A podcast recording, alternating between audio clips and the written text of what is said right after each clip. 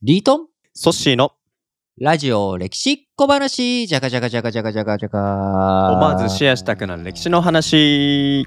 ということで、えー、いよいよですね、もう今年も半、残りね、この12月も半分を過ぎて、はい。今日12月19日火曜日のはい。配信ということになっておりますけれども、えーここからですね、まあ、はい。今後の配信の予定を先に言ってしまうと、はい。えーこの19、えー22、そしはいて来週の26日火曜日、はい。この残り3本が通常配信とはい。いう形になります。はい。で、えー12月29日金曜日のはい年内最終配信はですね、うん。毎年恒例、はい。えー、ソッシーが選ぶはい。今年のラジ歴エピソード、おーベストチャラチャラということで、まあ、数はね、いろいろと考えてということですけれども、まあ、ベスト3なのか、ベストはい10なのか、ベスト100なのか、はい。わかんないですけど、100、100本もう別にうんうん。あれしてる、100本は全部になっちゃうから。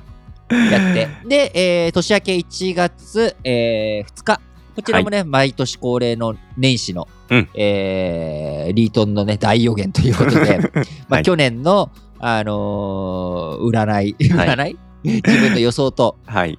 あのーの当たったかどうかっていうことを振り返りをしながら、はい。ということでやっていこうと思っておりますので、えー今日からの年内最後の3つの通常配信はですね、はいえーまあ、年末ということもありますので、終わりの始まりとうん。いう、まあ、このテーマで、はいえ3本やっていこうと思っております。はい。なんか終わりの始まりの時とちょっと暗い感じかなと思いますが、ね我々はね、うん明るく撮っていきたいですね。いや、まあそうなんだけど、まあ、暗い話だね。そっか。はい。まあ、何でも物事というのはね、あの、始まりがあれば終わりがあるうん。ということで、はいまず冒頭、初っ端のこの3回の1つ目としては、はい。まあ、やっぱり我々の歴史の中ではい三千と輝くうん平和な時代と言われたはい。パックス・ロマーナ。うん。ローマ帝国ですね。そうだね。うんローマ帝国。まあ、はい。紀元前からね、こう地中海でホエニ戦争とか、うん地中海の覇権を争ったはい。ローマという、うんえー都市国家から、そしてそれが強大な国家となっていき、まあ、えー紀元後の世界ではですね、ローマ帝国と言われるような形で地中海全域、今の、えー本当にですね、EU どころか、はい。えートルコ、お地中海のお反対側のね、北アフリカもすべ、全て領域に収めているような巨大な帝国が出現したわけです。はい。そしてこのローマ帝国の中でも96年からはい。180年までの約100年間、うん。まあ、正確には84年間ですけれども、まあ、この時代がですね、五検定と言われる5人の賢い皇帝が現れ、えーまさにパックス・ロマーナと言われうるんうん。ローマの平和。はい。パックスっていうのがラテン語で平和って意味うなんので、うんうん。まあ、ローマの平和という非常にね、あのー安定したあ人類の幸せな時代だったと。はい。人類って言っても、あの、みんながローマ帝国市民だったわけじゃないんで、はいあくまでもローマ帝国市民がうん見たとうんうん。いうことになりますけれども、はい。えー時代が終わるのがまさに五検定。はい。そして言える五検定ってご検定、マルクス・アウレリウス。知ってるね。最後の人だけどね。これ最後か。最後。えーと、あと誰だっけな？人いる？今年一人やったよ。いやー、やりましたよね。誰だっけな？アントニヌス・ピウス。はいはいはいはいはい。慈悲深きピウスね。あそうだそうだ。慈悲深きアントニヌス。うんうんうん。ということで、まあ、はいネルバっていう人からスタートして、トライアヌス、ハドリアヌス、はい。えーピュルアントニヌス・ピウス、えーはいマルクス・アウレルスということで。てか、そもそも5検定を取り扱わなかったっけ？今いや、年ご検討やりました。だから、ピウスだけじゃないですよ。うんそうだよね。今、俺、あれ、ハドリアヌスとの話もしたら、トライアヌスの話もしたなって、今 や、名前読み上げながら。そう。いや、名前全然出てこなかったですね。ご検討やったのは覚えてたけど、出あてこない。でもいい、うん別に別にそう。あの、はいソッシーが記憶力がね、あのー は鳩、鳩ぐらいしかないっていうのはもう、あの分かってるから。全大。リスナーさんがご存知のうんことそう、ですからね。みんな知ってる。それはもう世界中に広まっちゃったから、残念。まあでも今日はね、気を取り直してですけども、今日はこのご検定の後の、えー、顧問です。今後ですね。あ、顧問ですか。あれ？コンモドゥス。本当だ確かにコモンドゥスの方が言いやすいけど、うんうんうんコンモドゥス。本当ですねこれコンモドゥス。カタカナにすると分かりづらいですけどこれあのラテン語綴りなんですかね COM なんちゃらって読むとこれそうですねコンモデスでしたコンモドゥス。うんうんはいコンモドゥスさん。彼がご検定の最後の、えーマルクス・アウレリウスの後のそうだね。はい、えーだからもし彼もうん平和な時代を維持していたら、6検定時代になってたってわけですね。あるいはネルバがはい。ご検定から外れあはて、いコンモドゥスまでがうん。ご検定みたいなね、うんまあ、そういうのがあるかもしれないはい。けれども、はい。彼は、うん。まあ、言うなればはい。ご検定と接続してるのに数えてもらえなかった。ってことは今日のテーマでもあります終わりの始まりってことですね。にまさにふさわしい人物ということで、はい。でこのコンモドゥスという人ね、まあ、あうんうん。んまり知らんと思うわけはいですが、はい。映画の「グラディエーター」って覚えてるかな？2000年ぐらい。え？僕高校生の時の映画なんだけど、はい。えーでこの「グラディエーター」うん。っていうのがまさにこのマルクス・アウレリウス、ご検定に時代はい。の終わりとコンモドゥスの時代にうん。ここを照準というかね、その時代を舞台にしている映画で、あのラッセル・クロウが、うん。あのやって結構ねこれね流行った映画ではい。結構ラジ歴のリスナーの方々僕と同世代と僕より上の方が多いので、結構グラディエーターあラッセル・クロウ覚えてるよっていう人もね、い、らっしゃるかもしれないんですが、ラッセル・クロウは覚えててもはい。その敵役敵役だったコンモドゥスについては、うん。あそんな名前だったっけかなっていう方もね 多いと思うんですけどはい。グラディエーターに出てくるうん。その敵役、はい。えーラッセル・クロウが最後倒すべき敵としてうんうん。出てくるのが、はい。えー今回のコンモドゥスなわけなんですね。なるほど。らまさにこうん。の現代に至っても、はい。なんでなんだろうまあやっぱご検定時代の後のダメなやつやと、うんうんうんまあ敵として最後、まあ、始末されてしまうわけですからね。そういううん存在としてあるわけなんですが、このはいコンモドゥスという人、うん。えー生まれはですね161年はい。ということで、うんえーまさにその180年のうんこうご検定時代が終わるはい。時には19歳うんということですから、はあの非常にその青春期というか、うん。まあ幼年期から青春期にかけてはご検定時代の最後を過ごすわけなんですけれども、はい。このご検定時代、はい。ご検定今回今年もね取り扱ったとそして言ってくれたけれどもうん。その皇帝の引き継ぎってどんな特徴があったっけ、これ世襲じゃなかったっていうそう。ことは覚えんだよね。てますね。そう。まさには検定時代というのは、えー世襲ではなくてまあとはいえうん。血はねつながってたりとか遠い血縁だったりとかはするんだけれども、うん。自分の子供にまさにね、日本だったら徳川家康かうんうんうん。徳川秀忠はい。にうつに子供にねうん移って、はい秀忠から家光に移るみたいな、うんうんうんこういう子供に継はいがせ。るというのがね、はいこれが当たり前だったわけです。うんうん。えーどこぞの国もね、あのはい世襲議員というのがたくさんおりますけれども、はい。えーどこぞの首相もね、はい世襲議員だったりとかしますけれども、はい。まあ、あんまりその、ローマの皇帝というのは、はい。あのー単純な世襲ではなくて、やっぱりそこに、ある程度の元老院といううんうん存。在、選挙で選ばれて、まあ、その元老院の、ね、議員も世襲だったりとかするんだけれども、うん。まあ、元老院というのが皇帝を誰とするのかとはいいうことに対して、まあ、うん。あのある程度の口出しができたりとか、そこではい抑止力がうんあるとはい。いうこともあり、まあ、あのー世襲、結果としてね、世襲ではない形でご検定続いていった。うんうんまあ、。それをもって、まあ、やっぱはり素晴らしい時代だったと。要は、うん有徳者。はい。こう、う能力のある人が能力のある人に引き継いでいくっていうことで、うんまあ、僕本当にこの時代だけじゃなく、まあはい。ローマ帝国ってうん。帝国皇帝の国って書いてあるんだけれども、はい。皇帝といってもさ本当の正しいローマ帝国の正式名称って、はい。SPQR なわけ。どういう意味ですか？SPQR っていうのは、ラテン語であのセナトゥース・ポプルスクエ・ロマーヌスほうほうほう。でローマの元老院と人民うん。の略語だから、はあ。主体って主権者って元老院と人民、市民ななるほど。皇帝ではないっない。ていうことでそのですかね。中からのうん第一人者として選ばれてるのがうんうんうん。プリンシパルとしてね選ばれてるのがうん。皇帝でその称号としてカエサルとか。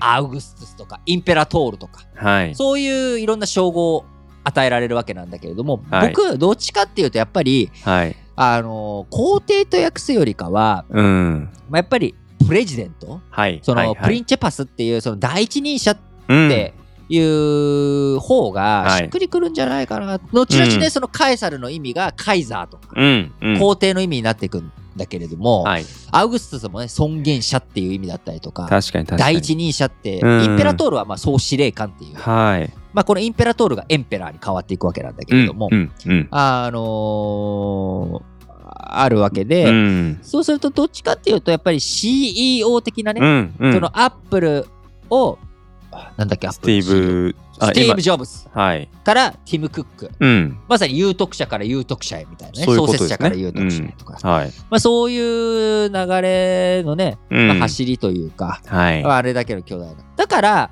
その共同皇帝とか、うん。うん。その皇帝が2人いたりとか、はい。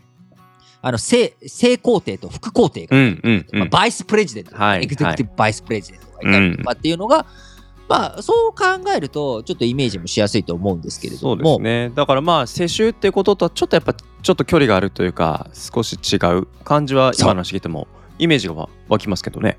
その中でこうんのコンモドゥスという人は、はい。パパが誰かというとえ？世襲ではないってこれまでの流れをもしかして覆したならばそうマルクス・アウレリウス。その通りということでご検定最後のマルクス・はあアウレリウスの息子、それがコンモドゥス世襲してしまったわけですね。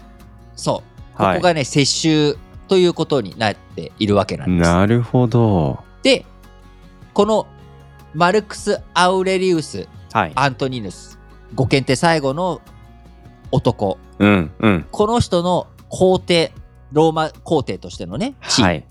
161年の3月8日から始まってるわけです、三161年の3月8日。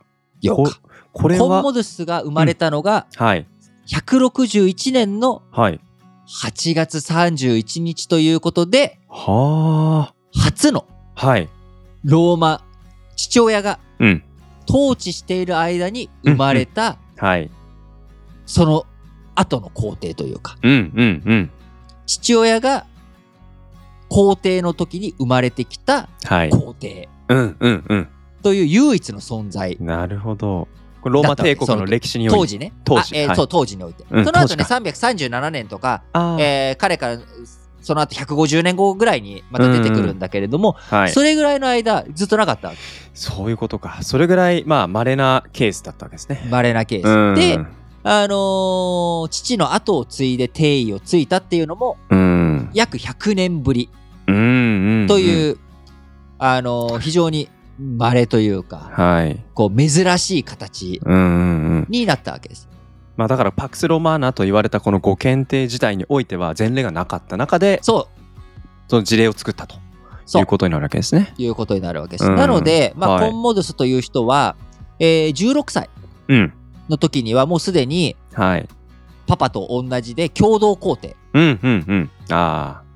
でパパが死んだ後は単独皇帝と。いうことになっていくので、16歳で皇帝しちゃってたわけよ。いやちょっと若すぎるんじゃないの？大丈夫なの？っていうそういうふうに思う人周りにいたでしょうね。当然いた。で、うん。それをそこの皇位継承はい。になんかいろいろあったはずだといいうことで、あんなに頭が良くてね、うんうん。あのーストア派の学者としても名を馳せているマルクス・アウレリウス・アントニウヌスのはい、本当の気持ちは違ったはずだみたいなとうんうころが、んうん、さっき言ったグラディエーターとかのあその創作ーうんうん、映画とかの背景になるわけ。なるほどなるほど。ただ、い。いずれにしろ、やっぱりこの、もちろんコンモドゥスだけのせいじゃないんだけれども、うんうん。はい。その彼自身、やっぱり、あの、パパがね、皇帝の時に生まれてきて、そして、彼自身が、うん、あのその、お父さんがね、早くに、じ彼が19歳の時に亡くなってしまった。うん。本当だったら、もっとね、パパが長生きして、えー訓練をしていれば、はい。あのもうちょっと違ったこともあったかもしれないんだけど、うんうんうん。やっぱり若くして父も失い、はい、そしてご検定自体って言うけれどもやっぱりうん。マルクス・アウレリウス・アントニヌスマルクス・アウレリウスのはい。最後のうん時には、はい。い。ろんな戦争状態とか起きて、あのパックス・ロマーナの崩壊っていうのはもうパパの時から見えてたわけよ。なるほど、なるほど。決してコンモデウスにせ全て責任があるとは、あると言い難いんだけれども、にしてもにしても。うん。にしてもやっぱりコンモドゥスのその統治とはい。いうもの、これがコンモドゥスのところもやっぱり悪いことうんうんがあって、それはやっぱりすごいそのローマの風潮というかその時代背景っていうのもあるんだろうけどすごいはい。大敗したあ気もう文化が乱熟して、あ。うん。もうなんか頑張るよりかはこう、はい築き上げてきた財産を食い潰していくようなね、うんうん、うん。そういう生活堕落した生活に毒されてしまっていたとうん。いうところから、まあ、暴暴政うんうんうん。悪性と言われるようなことがうん。始まったっていうふうに言われているんだけれども、はい。まあなんかやっぱりそこら辺はね彼自身もすごいその悪い、うん。お名を着せられてしまっているとはい。いうところもあるわけなんですが、まあそのご検定はねみんな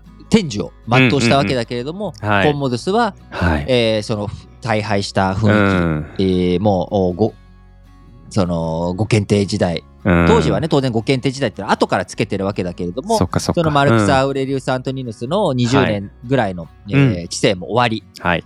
まあ、いろんなものがあー対外戦争とか、うんそういったもの経済の悪化とか、うんそういったものが全部吹き出した形で、はい。えーその不満を、はい。えーそれをなんとか対策するために強権的な、ね、圧政、えー暴政と言われるようなことをやってうんうんうん最終的に自分が暗殺されて死んでしまうとなるほど。いうこと。で、そこから、いよいよもって、えーローマは192年から197年にかけて、はい。五皇帝の年と言われる、もう、コンモドゥス暗殺から、うん。こう、内戦が起きると、うん。次々に皇帝がかわ代わりにも変わって、まあ変わったりとか、あるいは同時に俺が皇帝だっていう人がはいはいはい出たりとかっていう、うんローマの内戦の時代が。